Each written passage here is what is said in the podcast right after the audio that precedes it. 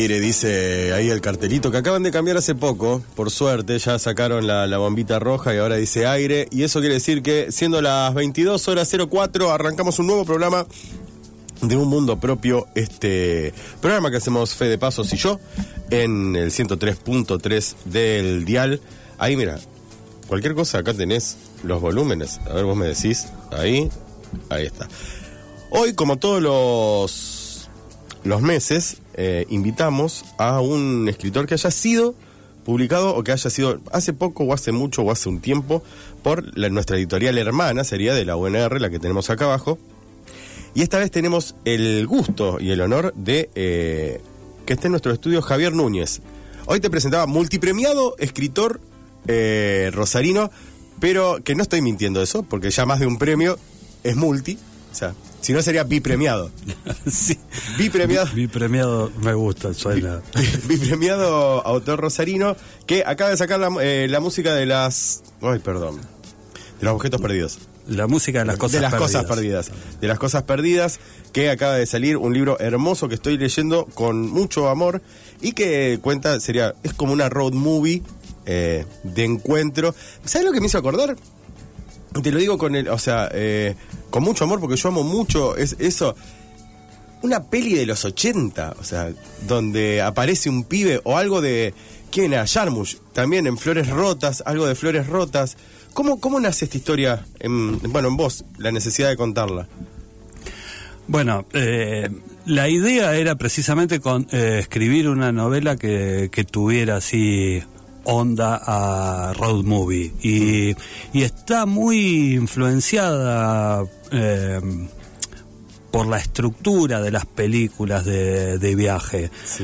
Eh, yo tenía ganas de contar esta historia sobre los personajes que se me habían ocurrido en ese momento, que eran fundamentalmente eh, un hombre mayor con un chico, había una cuestión generacional que los separaba, pero tenía la idea de que también había algo que los unía. Y me gustaba mucho la idea de contar esa relación o ese conocimiento, el vínculo que se iba armando entre los dos a través de un viaje. Eh, hay algo que suelo hacer también en los momentos de preparación de, de- de escritura de las novelas, cuando ya me voy metiendo en, en las historias que tiene que ver con leo material eh, Que te vaya como- que me vaya como metiendo en el en ese en ese universo que voy construyendo y, y soy de mirar muchas películas. Y sobre todo eh, en una idea como esta Sí. eh, Flores Rotas es una de las películas, De que, volví a ver. Sí sí. Eh, y, y y varias películas así Sí. que, que contaran eh, Via- viajes fundamentalmente eh, qué sé yo ahora me, me acuerdo de Nebraska Nebraska Sí. una película que también me encantó eh, y, y de algún modo con eso traté de ir replicando en la novela una idea de, de clima, Sí. de, de- de estructura, de viaje, incluso haciendo muchas veces referencia o citando a propósito algunos clichés, si se quiere, de las que, películas. Es que me parecía genial eso, digo, porque eh, lo que más, yo te decía, digo, en, he leído varios, varios libros tuyos, en este, no sé, lo estoy disfrutando más, o sea, todos los he disfrutado, pero este lo estoy disfrutando más porque me, me es, me es muy amigable. O sea, digo, los clichés, como vos lo planteás, eh, y me pareció, eso me pareció como una, un recontra, ¿cierto? Eh, es perderle el miedo. O sea, los clichés están ahí también. O sea, y algunas veces son como guiños, o sea, como diciendo, mira, yo también vi esto. eh, y, se siente esa, esa cosa, esa cosa del, del, del tipo como medio, o sea, que fue genial en un momento, pero que ahora no, esa novia que viene a actuar de no sé cuánto, este chico de 14. ¿Cómo? Digo, eh, vos sabés que lo que me preguntaba, pero por una cuestión del, de preguntar al escritor, sería Javier Núñez el escritor. Lo escribiste, por ejemplo, escribís la novela, no sé cuánto. Sentí en un momento, a mí lo que me pasó es que es, todo tan natural que no sé cómo, cómo hiciste para escribirlo. Esa, sería mi pregunta, digo, a la distancia, cuando vos volviste a leerla, ¿te pasa que la lees y decís, yo no sé en cuál estaba en este momento, pero fluía, las cosas iban, o sea, las palabras, el viaje se está, era como que el auto iba solo con Andrade y Nico y yo los seguía de atrás. Yo sé que los personajes, la otra vez en la presentación de Tatín, Tatín dijo que eh, él controla, nadie, o sea, los personajes no controlan la literatura, sino que somos los escritores. Pero no estoy tan de acuerdo. Algunas veces el- el- los personajes también te van llevando en esa ruta. Sí, a, a mí me pasa lo mismo. Eh, no estoy tan de acuerdo eh, en, en un sentido, obviamente hay una construcción del escritor eh, de los personajes, pero creo que siempre hay un espacio de crecimiento eh, del personaje eh, que uno como... mm, eh, o que te excede a vos como autor en la preparación original. Vos podés tener una idea de hacia Sí. dónde va la novela, de qué querés que le pase a los personajes o quiénes querés que sean los personajes, pero creo que siempre hay un espacio de asombro, digamos. Sí. eh, para vos como autor de lo que terminan siendo tus personajes. Y que llegan a algún lugar y vos decís, mirá, Andrade, o sea, que lo empezás a conocer. Sí, sí, empezás a conocer a, a lo- a los personajes o incluso a las cosas que le pasan. Sí. Eh, eh, a- yo en esto me acuerdo mucho de el- mi primera novela, sobre Sí. todo, La doble ausencia. Yo eh, era una novela que estaba como mucho más estructurada. Era la primera novela que yo escribía. y- querías, querías como diciendo, esta es la primera. Claro, necesito- y, y necesité también armar eh, toda una especie de estructura que me sostuviera Sí. donde tenía eh, preparado una especie de escaleta, donde sabía qué iba a pasar en cada capítulo. Eh, y lo que termina pasando es que en el cuarto capítulo el personaje conoce a una chica en un hostel que yo no había pensado en ningún momento y que después empieza a crecer, no solo el personaje de la chica, sino empieza a crecer la relación Sí. y que me transforma de algún modo una parte de la novela. Sí. Obviamente yo tenía idea de hacia dónde iba el personaje y cuál iba a ser el arco narrativo eh, general, eh, pero sí aparecen cosas, o yo, a mí me pasa que aparecen cosas que los personajes crecen y, y de algún modo se transforman y creo que a mí me... Para mí eso está buenísimo. Claro, eso te quería preguntar, digo, ¿cómo, cómo es el, digo, cómo disfrutás o cómo padeces? A mí me, digo, me pasa, eh, año 2020, pandemia, escribí una novela que se llama Oliveros, eh, me pasaba esto, con mi pareja, de lo único que le hablaba era de eso, hasta en un momento me dijo, bueno, la vida también. ¿Te pasa eso de estar como enfrascado en eso y los personajes? Vos decís, bueno, ¿sabes lo que, lo que encontré hoy y tal cosa y tal otra? Y termina siendo hasta eh, lúdico, sin, sin ser peyorativo, lúdico barra infantil, porque uno es como que está jugando eh, con ellos. Sí, sí, eh, totalmente. Uno de algún modo en los momentos de escritura de la novela se va a vivir a un universo propio de, de esa historia, porque hay momentos en los que estás escribiendo y hay momentos en los que no, en que te trabas y hay momentos en los que la vida te demanda para hacer otro tipo de actividades Sí. y otro tipo de cosas, eh, pero nunca cortás del todo ese vínculo que, que tenés en, es- en ese otro universo al que de algún modo te, te mudaste o te instalaste por un tiempo y pensás mucho en los personajes y pensás en lo que les pasan y empezás a escuchar, esto suena así como preocupante, no. la idea de, Sí, sí, de escuchar, voces, voces. pero realmente empezás a escuchar eh, la voz de estos personajes eh, y, ¿Qué pasaría si? Sí, sí, sí. Y, y por eso creo también eh, que la sensación cuando a veces terminás una novela es al mismo tiempo de satisfacción y de duelo también, porque se genera un- una cosa de despedirte de, Sí. de los personajes, de soltarlos. eh, y, Y que los vas a y extrañar. ale- claro, y alejarte un poco de, de un lugar donde estuviste de algún modo viviendo durante muchos meses, durante mucho tiempo y Me, me dijo una vez eh, Leo Yola, un amigo eh, y escritor, que eh, cuando estaba trabajando con él este libro, me dice, vos pensá lo siguiente, los próximos 6, 7 meses vos vas a vivir, dice, con esta gente. Dice, vas a ser insoportable, dice, vas a vivir con esta gente durante 6, 7 meses, así que, nada, o sea, acostumbrate de que esto, esto es así.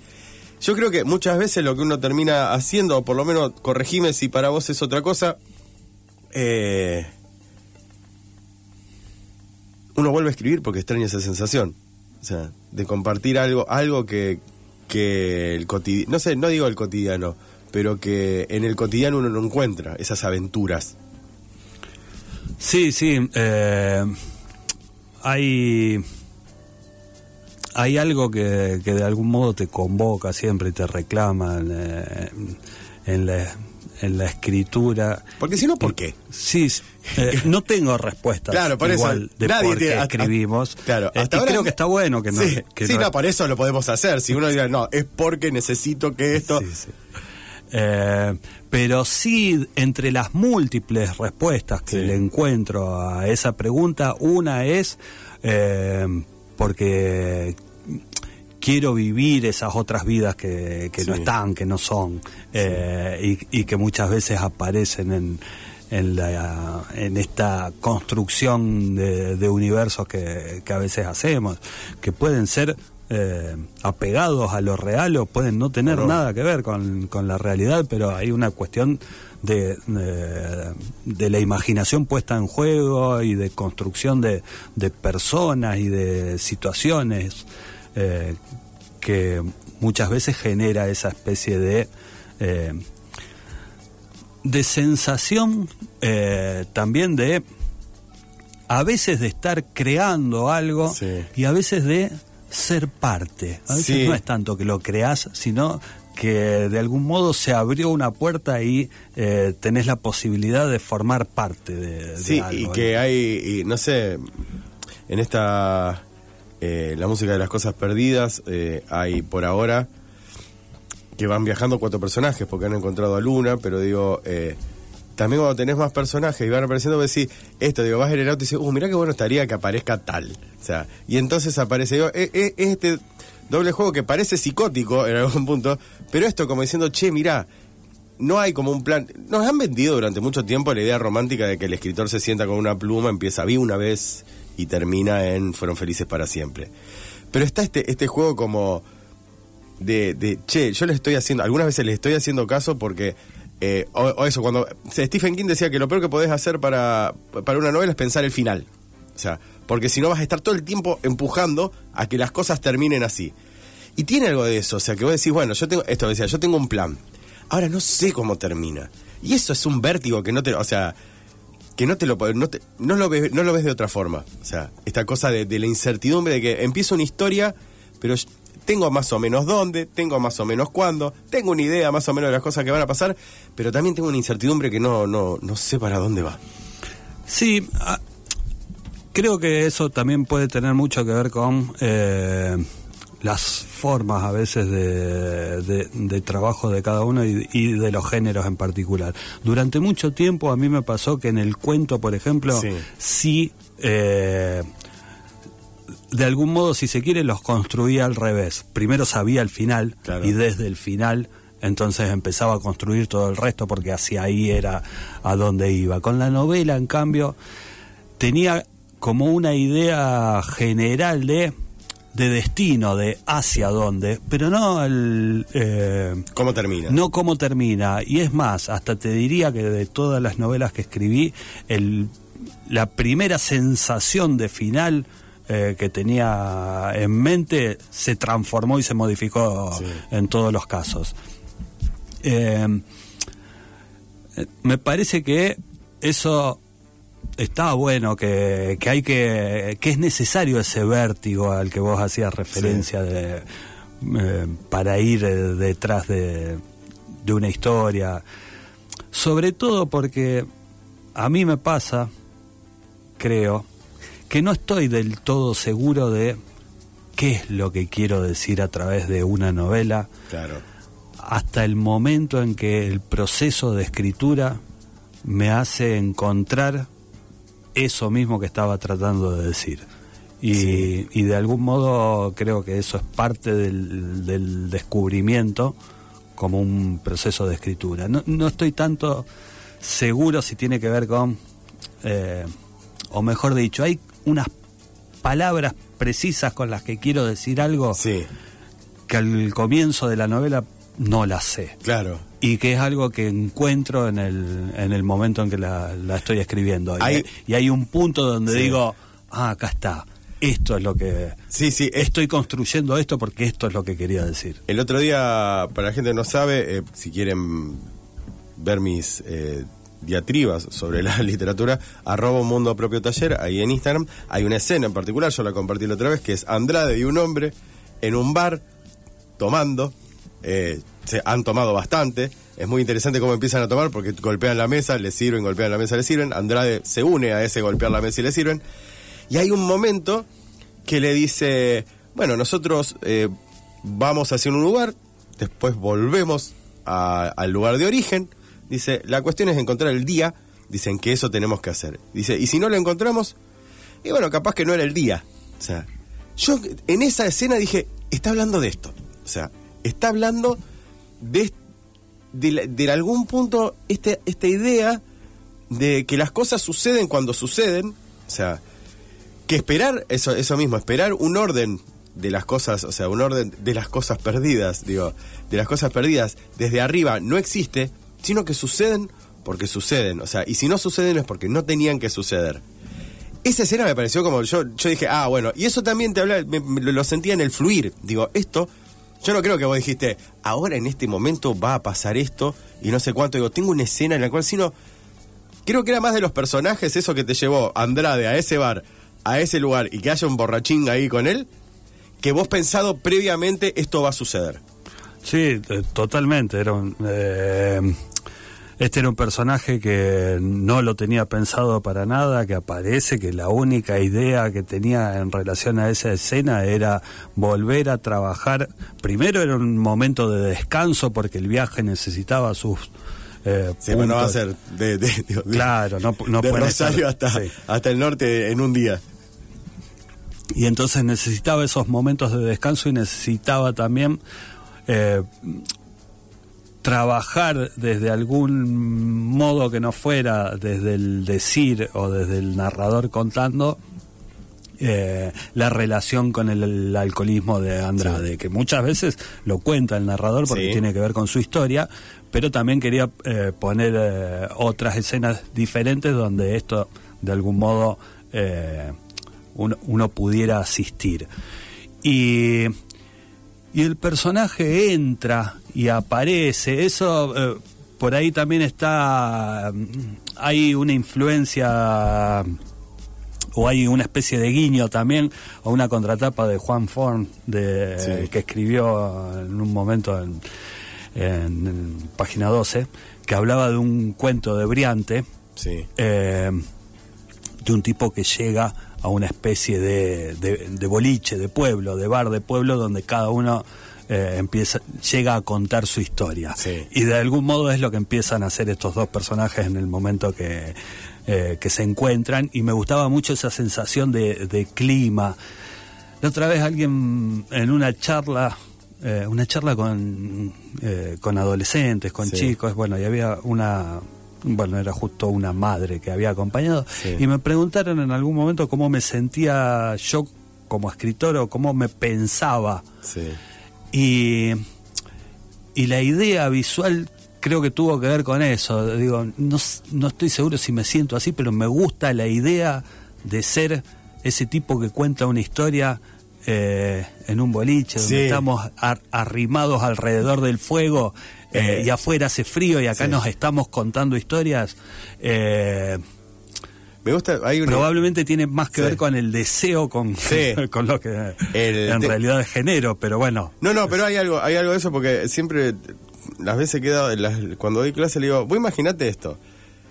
Cuando les digo cómo, cómo contar un cuento para que no se vaya todo el carajo en adjetivo y todo eso. Vos imaginate esto, estamos vos y yo y vos decís, no sabés lo que me pasó ayer. O sea, y ahí arranca, digo, estaba sentado, la, la, la, la, la. así, digo, tenés que contar, digo, un cuento. No sabés lo que me pasó ayer. O sea, y listo. Después sí, hay técnicas, esto, demás ya. Pero es esto, yo quiero. Lo que yo quiero es que, que es lo que a mí me gusta cuando agarro un libro, es agarrar y alguien me está contando algo. O sea, de bueno, cuento, ¿no? Pero digo, de- alguien me está contando algo, me está diciendo qué le pasó. En este caso, Andrade y ese, ese narrador que todo el tiempo está dudando entre podría ser, pero podría no haber, no haber sido, o esto. Te da, que eso es un recurso, digo, que para mí está buenísimo porque también lo humaniza, no es que tiene la posta de todo. Dice, podría haber sido, como también lo haber sido, creo, no sé, infiero, puede ser, no sé cuánto. Esas cosas, en algún punto digo, es destruir la idea, sería eso, la idea romántica de que el narrador sabe todo, de que te tiene que decir todo la posta, de que todo el tiempo, o sea, lo sabe y sabe absolutamente todo, sino darse lugar a dudar. Sí, eh, a mí siempre me interesaron eh, los narradores que carecen de certezas. Genial. Eh, el tema es que en mis novelas anteriores estaban las dos contadas en primera persona a través del, del personaje y quería salir de ahí, quería pasar a una tercera. Eh, y lo que no quería hacer era un narrador eh, omnisciente que, Claro. que, que lo supiera todo del, del personaje o de los otros personajes. Eh, y está bien, igual podías usar un narrador en tercera con que estuviera bueno, no me quiero poner técnico Sí, hablar sí. de focalización, pero sí que estuviera cerca del personaje, que, su- que supiera de este personaje en particular. Pero a mí me interesaba que, que no, que el narrador tampoco, Tampoco sabe, la sí. posta de todo. Hay momentos donde sabe y hay momentos que te cuenta de determinadas cosas. Porque tenía que ver con una especie de juego de recordarle de algún modo al lector, Sí. eh, acá hay alguien que te está contando una historia. Claro, es eso. Eh, Acá hay alguien que me está diciendo, Sí. puede ser que esto haya pasado, como puede ser que no, no lo recuerdo, esta cosa como no lo recuerdo bien, pero sí sé que se habían subido los tres a un auto y habían arrancado, y en ese momento se durmió, podría haber sido esto. Creo que, que sucede esto. Eh, vamos a escuchar una canción ahora y vamos a seguir ahora un rato donde nos met- es la, la entrevista se pone mucho más... No, mentira. Eh, vamos a escuchar, si no me equivoco, Morphine. Honey White, gran banda que ya no existe más y volvemos. Ah, antes de la- del coso, tenemos un ejemplar de la música de las cosas perdidas para sortear entre los oyentes que escriban al 3413-886677, el- la última novela de Javier Núñez. Escriban nombre, últimos tres del DNI y se anotan para este sorteo. Ahora sí, Morphine, Honey White.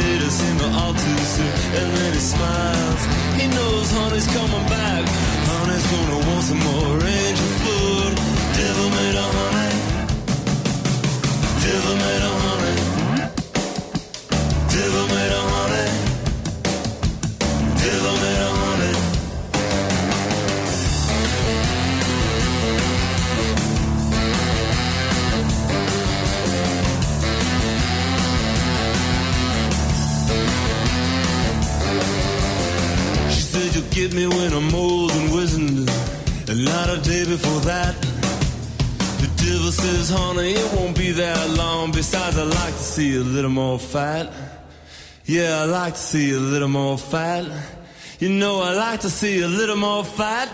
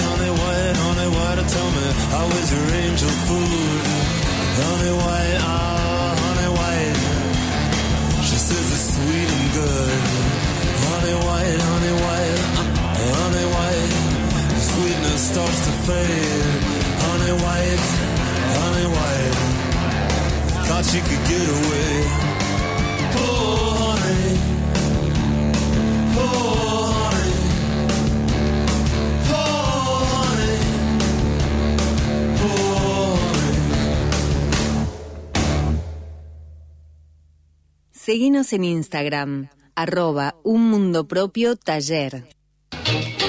Caterva Libros, librería virtual, recomendaciones, editoriales independientes, lo que querés leer y no sabés dónde encontrarlo. Billetera Santa Fe, envío gratis a todo Rosario. Instagram arroba Caterva Libros, Facebook Libros Caterva, contacto 3415 485008. Caterva Libros, los libros con la mejor mala reputación de toda la ciudad.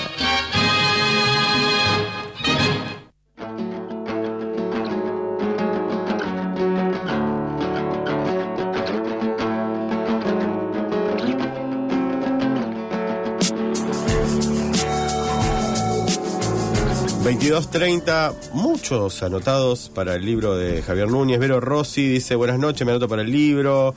Hola, participo para el libro. Otra Verónica. Mira, otra Verónica. Vamos a meter... Eh, ¿Tienes fanas que se llaman Verónica? Eh, Nico, Romina, se han anotado. Hola, soy Marcelo 493. Me gustaría participar por el premio del libro. Muy buen programa, interesante la charla. Por el sorteo del libro de Javier Núñez, Magalí 492. También Fernanda. Bueno, varias gente que se anota a esto. Ahora nos vamos a meter. ¿Cómo era el Javier Núñez niño? Ah, qué pregunta. ¿Qué pregunta? ¿Cómo era? ¿Cómo? Porque, ¿sabes qué me llama la atención? Cuando el- la hija de nadie es. No, no. La, la hija de nadie, la novela que ganó el Casa de las Américas, leí una nota y decía, eh, quería recuperar a ese chico que leía Nipur de la Galle y todas esas cosas. Eh, y me hizo acordar. eh, tenemos más o menos la misma edad. ¿Vos te- qué tenés? ¿45, 44? 46. Bueno, yo tengo 42, así que tenemos más o menos la misma edad. Y recuerdo ir a Funes, a la casa de la tía de mi vieja, y estaban las Nipur de la Gash, y estaba. eh, digo, a mí me, fanatizaban los Asterix. Ha habido toda una. Digo, toda una, toda una generación que se, se nutría de esa. De esas publicaciones que eran las que tenían. O sea, no era. Digo, lo que había en casa era lo que había, capaz que comprabas una cada tanto. Digo, pero no era que tenías todo al alcance de la mano. Entonces No. uno las releía, las releía, las releía. ¿Cómo, cómo, cómo fue eso? ¿Cómo, ¿Cuándo empieza este, el interés por las historias? Porque antes me dijiste, yo quiero ser un tipo que cuente historias. Digo, ¿cuándo empieza esa, esa, ese amor por las historias? Porque casi siempre empieza con un amor porque te la están contando. Sí, totalmente. Eh,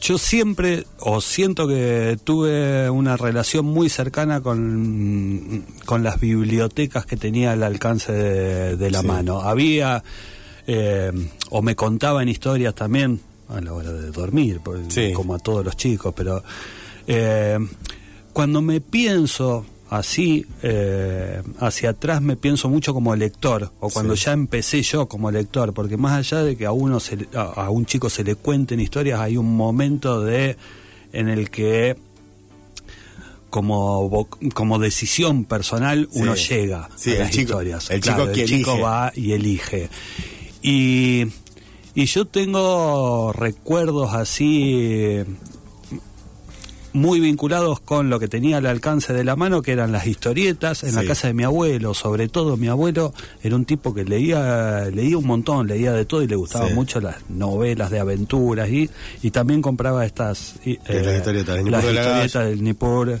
eh, D'Artagnan y Sí. todo, eh, el Tony y todo El eso. Tony, claro. Y yo me acuerdo que era- ir a la casa de él era siempre sumergirme en esos universos que, Sí. que encontraba. Es más, yo te diría que yo antes de ser escritor quise ser historietista. Eh, a mí Ah, me gustaba mucho la dibujar. novela gráfica Sí, ahí. sí, a mí me gustaba mucho dibujar también. Sí. Eh, hice un montón de, de historietas Sí. cuando era adolescente, sobre todo. Sí. Y contaba historias eh, mezclando esas cosas. Y La, y- la novela, la novela tranquilamente podría ser una novela gráfica. La música de las cosas perdidas. Yo me imagino eh, ciertas escenas, bueno, la que estábamos contando antes, los dos hombres tomando, eh, Andrade dormido en- sobre la ventanilla, digo, son como viñetas. O sea, Sí, es que yo siempre trabajo mucho con lo, con lo visual, pero la que podría ser sin dudas novela gráfica es Hija de Nadie, eso no, no me cabe. No te cabe duda. Ninguna duda, porque es una novela en la que yo recupero eh, eh, mucho, ese, vi- es una novela apocalíptica ya con eso ya... de aventuras, Sí. eh, con, con mucha violencia, mucha acción, Sí. y recupero de algún modo todo ese vínculo como lector que yo tenía, tanto con las historietas como con los libros de la colección Robin Hood, Sí. que era eh, el, el primer material de lectura en el que yo me de algún modo o con el que establecí un vínculo muy fuerte.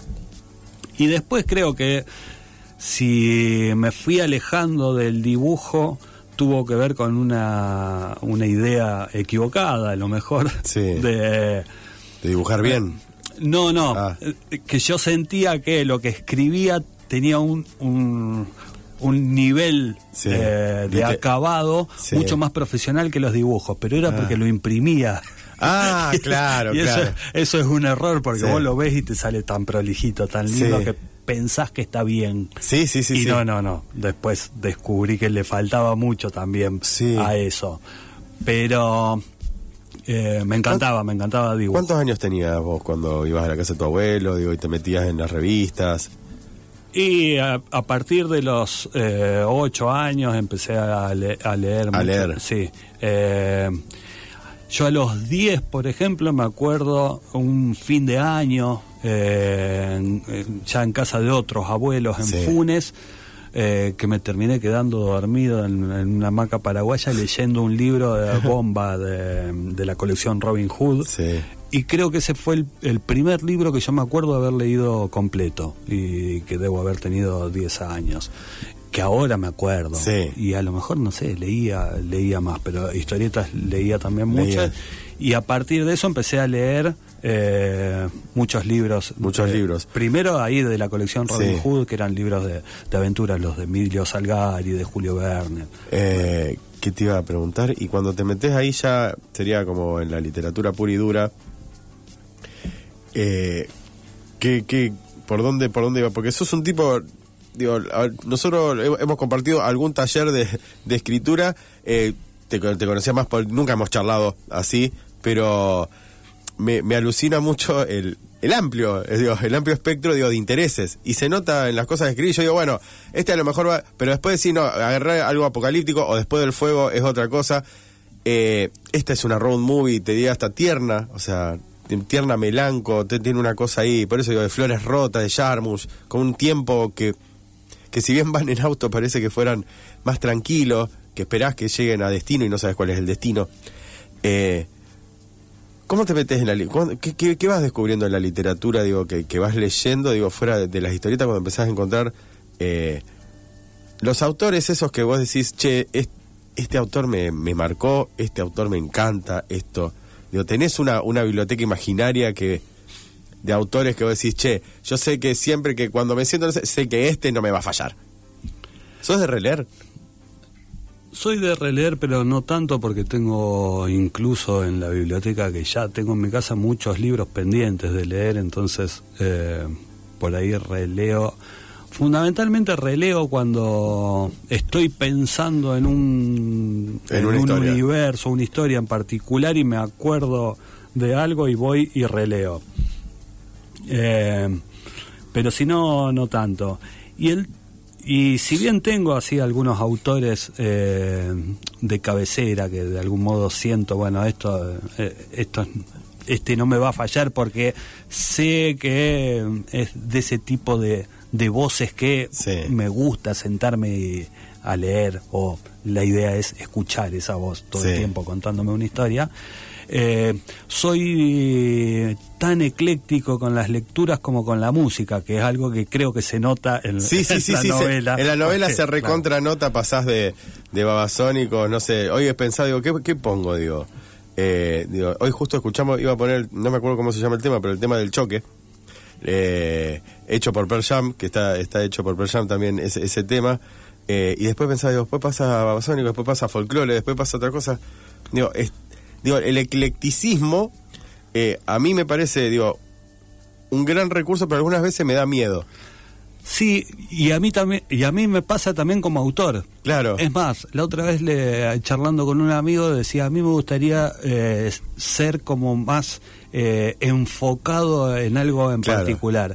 En, en mis novelas hasta ahora se venía dando una, una especie de, no digamos coherencia, pero sí una serie de temas Sí. eh, más eh, enfocados. Eh, las novelas era- eran realistas, las, no- las novelas trataban sobre vínculos. Vínculos, sí, sí, vínculos humanos. Digo, después del fuego yo, le- porque leí esa, leí esta, digo, tenía que ver con vínculos humanos, con el, el- el algún, en algún punto una redención, o sea, Exacto, hay, hay una cuestión que tiene mucho que ver con, con la identidad de los personajes, Sí. con las ausencias. y día dijiste, ah, la mierda, ahora vamos a una posapocalíptica. Claro, y, la- y después me fui ahí, que en realidad eso por ahí eh, muestra más al autor que yo era en los cuentos, Claro. que en la novela no se notaba tanto. Yo en los cuentos me muevo con mucha más eh, fluidez entre géneros y... Claro.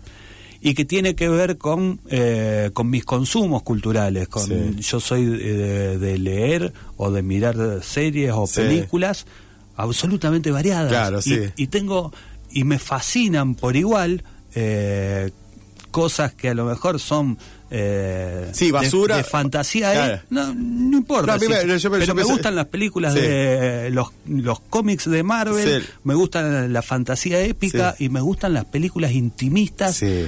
eh, Sí, sí, una, digo, eh, a mí me, bueno, me, me encanta, digo, porque yo soy muy fana de, muy fanático, pero porque era cuando era chico, y me sigo siendo fanático, digo, del terror de los 80, que me parece, digo, de un cine eh, súper, mega, hiper producido, una por año, lo amo, no, no puedo dejar de amarlo, pero después veo Druk de, digo, no sé si la viste, la última ronda, sí Claro, y digo, esto es increíble. O veo, veía las del árbol y digo, wow, digo, no lo puedo creer. Porque creo que todo hace al acervo cultural, digo, por sobre todo, digo, los escritores de, algún, de, de- de alguna forma tenemos que ver y leer todo. Después vemos, o sea, qué de eso pasa por el filtro y qué te queda. Pero cuando vos tenés que ir a hacer mano de algo, y tenés que hacer, digo, eso. Porque además, pienso, muchas veces pienso que los momentos en que, en que uno escribe tienen que ver también con los momentos que uno está atravesando. No es una no es azaroso que en el momento que estamos viviendo vos escribas algo posapocalíptico. Digo, el momento que vos que estábamos atravesando, me imagino que fue en pandemia, que lo escribiste en pandemia o prepandemia, o en, en estos momentos, o sea, que eran casi posapocalípticos. Sí, sí, totalmente. Era una novela en realidad que la idea la tenía desde hacía un montón de tiempo, pero que nunca había prosperado. Hacía mucho tiempo que quería contar una Sí. historia de, de ese tipo, pero la realidad es, me agarró la pandemia y terminé quedándome encerrado en mi casa. Claro. Y, y además se sumaba con otra serie de, de cuestiones eh, que me llevaron a, bueno, estoy acá, tengo la posibilidad ahora de escribir, que, y escribo lo que tengo ganas de escribir. Claro. Y tengo ganas de escribir esto. eh, donde me reencuentro de algún modo con el lector que fui eh, Cuando eras chico. eh, en otro momento, sí, y, y que estaba muy vinculado con un con una relación de, de, de goce con, Sí. con la literatura. De, a mí me gustaba leer eso Sí. eh, y quise eh, encontrar algo también desde el lugar de, de escritor, que no quiere decir que yo no disfrute de las historias que, que escribo No, no, no, no. eh, o de las otras historias. Lo contrario, eh, son historias que, que viví y que, y, y que además me conmueven en el Sí. momento de la escritura. Pero de algún modo encontré esa posibilidad de vincularme de- desde otro lugar. Y obviamente después la historia crece, se desarrolla sí, sí. y se va para otros lugares donde lo donde vuelve a aparecer eh, el escritor eh, que yo soy claro. y que he ido construyendo a lo largo de otras novelas, ¿no? Y que era inevitable que apareciera también ahí. Pensaba, eh, antes de pasar al, al último bloque, pensaba esto que vos decías, me- a lo mejor sí, es muy autorreferencial, pero bueno, el programa lo hago yo, así que... pero me pasó que en el 2020 estábamos encerrados, no sé cuánto, me comunico con Leo Yola, le digo, che, quiero escribir una novela, tengo una idea, digo, que es... eh, no sé, uno... eh, hacía poco me había reencontrado mi viejo, mi viejo estaba internado en, en Oliveros y me contaba una historia que en Oliveros, durante en el psiquiátrico, muchas veces hubo una jauría de perros, muchísimos perros. Entonces digo, quiero, quiero hablar, digo, de esto, digo, ap- aparecían perros, no sé cuánto. La cuestión es que terminé escribiendo una novela que se conectaba también con mi infancia, con las cosas que a mí me gustaban en la infancia, eh, con las películas de terror, con esto. Y también había, yo creo que el, no contacto, digo, con, con el día a día, había algo de eso del goce de, mira, estoy encerrado, bueno, por lo menos lo que haga tiene que ser un disfrute pleno. Pleno es, puede ser lo que se me cante. Después veremos si está bueno, si está malo, si no sé cuánto, pero tenía algo que ver con eso, como diciendo, bueno, iré a conectarme, digo, estamos encerrados, no puedo escribir sobre espacios encerrados, tengo que escribir sobre los espacios más abiertos que haya en el mundo, sean posapocalípticos, sean lo que sean, digo, pero el cerebro se me tiene que ir, digo, a lugares felices. Después, bueno, obviamente el escritor que cada uno va para ciertos lugares. Pero pensaba en eso, digo, que hay puntos de contacto, digo, que la literatura algunas veces es... eh, muchas veces antes de estas cosas del escritor condenado, algunas veces todo lo contrario, es simplemente un- es una válvula de escape al cotidiano, es decir, che, por lo menos me pongo a escribir ahora y me voy un rato. Sí, sí, a, a mí fundamentalmente con esa novela, la- y es más, me agarró también en un momento donde mm, probablemente no estaba muy muy bien con la Sí. sensación de lo que venía pasando y, y fue, bueno, escribo lo que se me canta. Claro, o sea, Eh, y, y sí esa cuestión de necesito salir, necesito abrir el espacio, necesito que los... Yo estoy acá encerrado, Sí. pero mis personajes no. que No, se vayan claro. bueno, y ahí empezaron a aparecer estos espacios abiertos y, y un montón de cuestiones que aparecen. Que ya las veremos. En realidad ya venían apareciendo en esta novela, Sí. eh, que la escribí antes de la pandemia, eh, y que se multiplicaron de algún modo en la- después eh, en la novela que le siguió y que sí fue escrita en el momento del Del encierro cierre. total. Ahora le voy a pedir a Fede que hagamos un separador. Vamos a la, a la última parte donde seguimos ahondando en esto, que es un mundo propio. La realidad descansa, no la despiertes. Un mundo propio, por Radio UNR.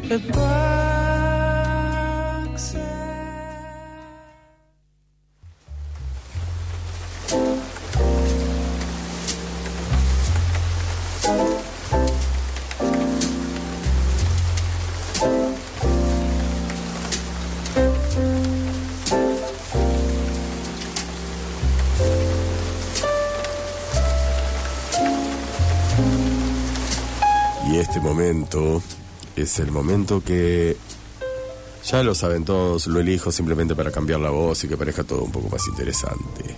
Y ahora que estoy resfriado es más grave todavía la, la voz.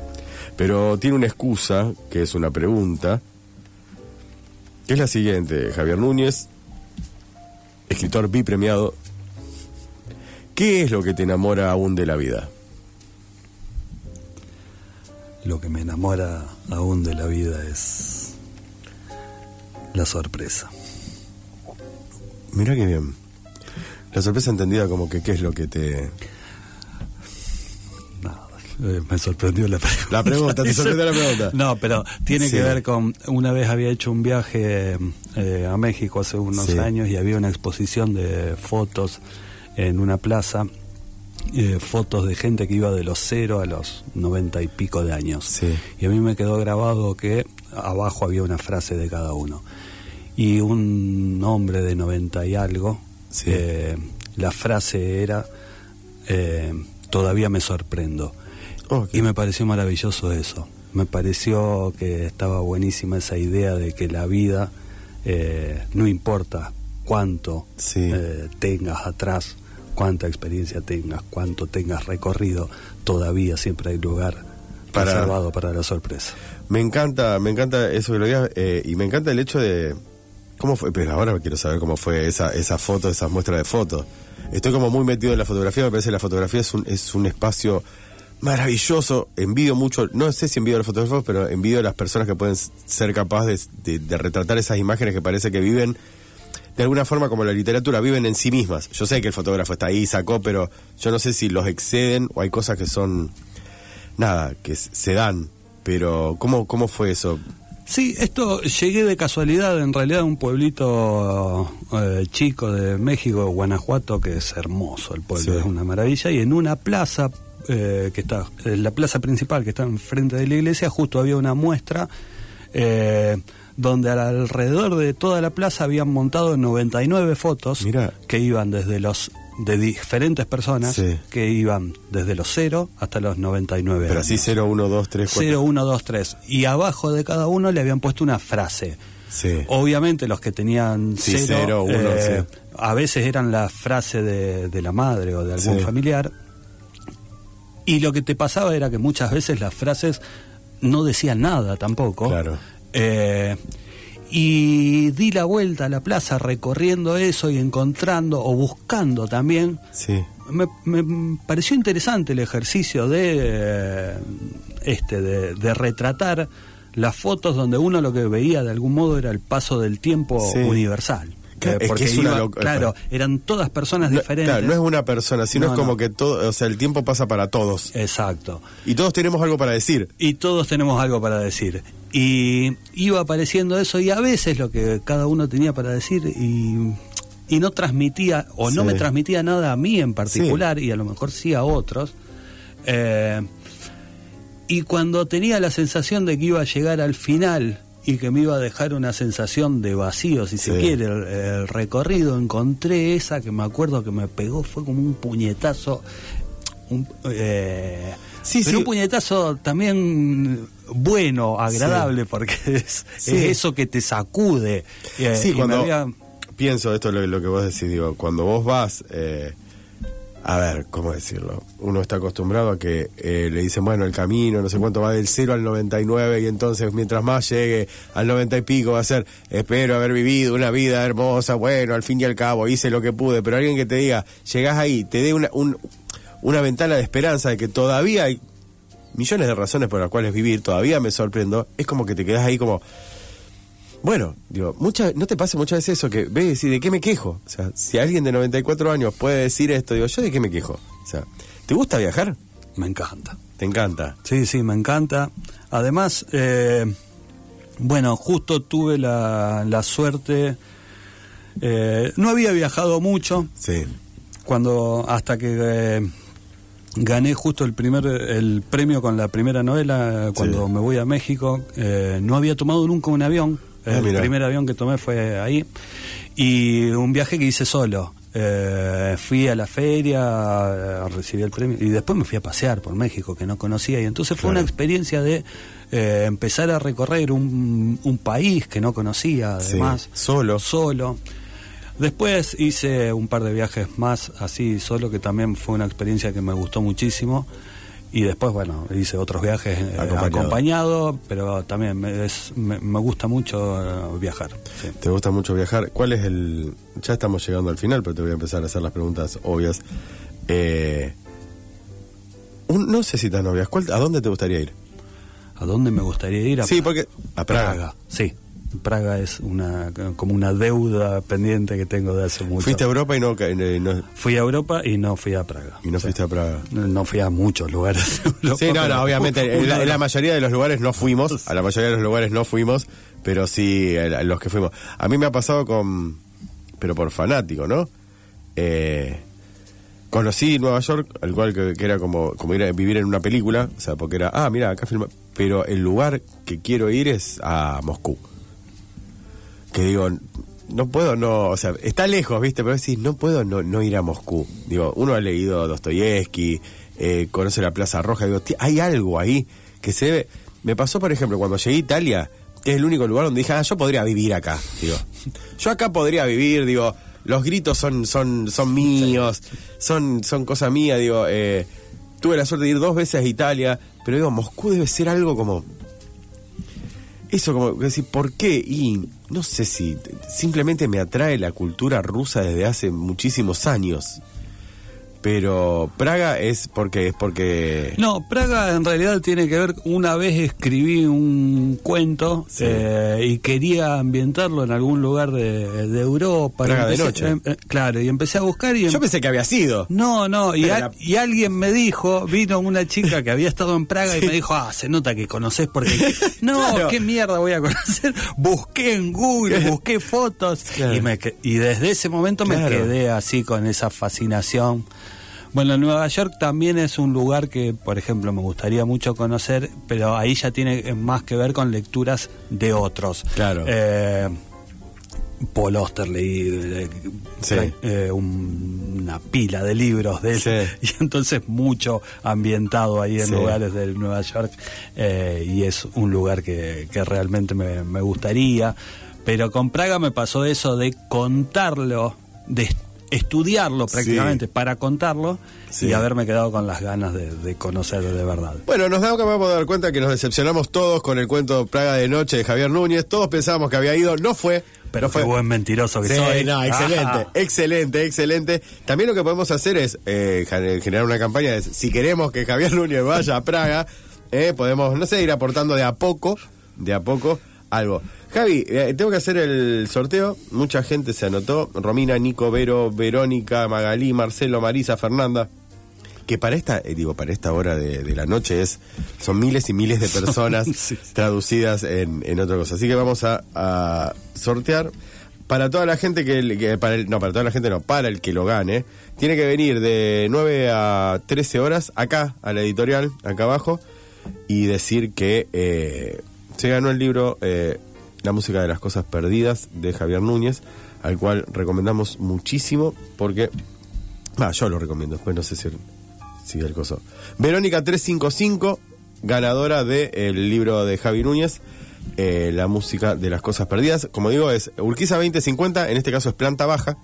La editorial eh, se anuncian como ganadores de eh, el libro de Javier Núñez. Ahí se lo van a dar para que lo disfruten.